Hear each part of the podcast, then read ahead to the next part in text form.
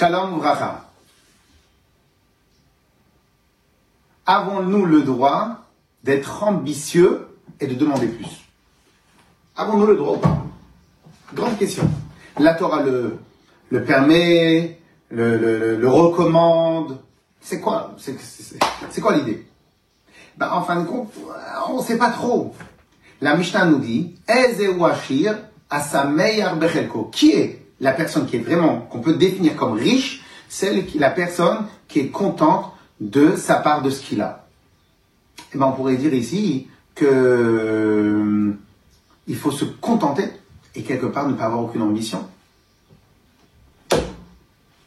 Et pourtant, c'est possible que dans l'un des épisodes de la Torah que nous sommes en train d'étudier cette paracha dans la paracha de Balotra, et ben en fin de compte, on voit que ce que Hachem, Dieu préserve, pourrait reprocher, ce n'est pas ton ambition, c'est l'analyse de ta situation.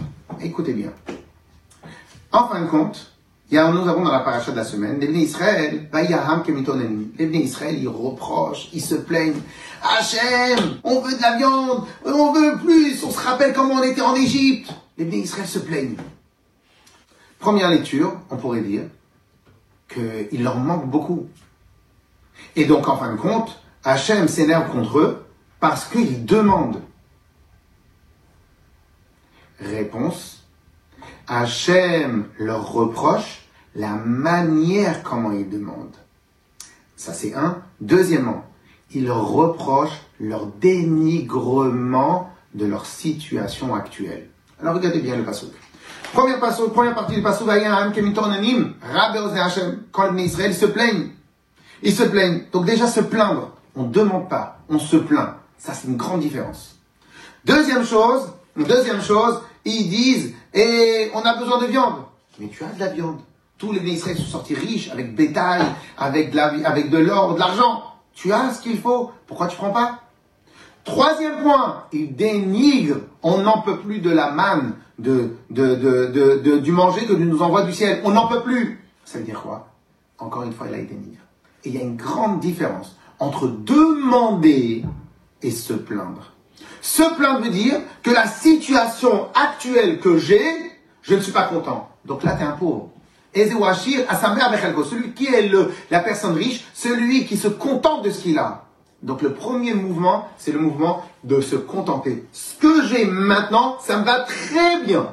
Très bien, extraordinairement bien. Mais je demande, peut-être qu'on peut faire autre chose. Peut-être qu'on peut avoir une nouvelle idée. Peut-être qu'on peut faire quelque chose de meilleur. Peut-être qu'on peut réfléchir à quelque chose. Peut-être je peux étudier de manière meilleure. Pas sa mère Bechelko. Pardon, à sa mère Bechelko. Je suis content de ce que j'ai. J'ai une analyse totalement objective de ce que j'ai. Et j'en suis content. Mais je demande plus. l'erreur, c'est pas de demander plus.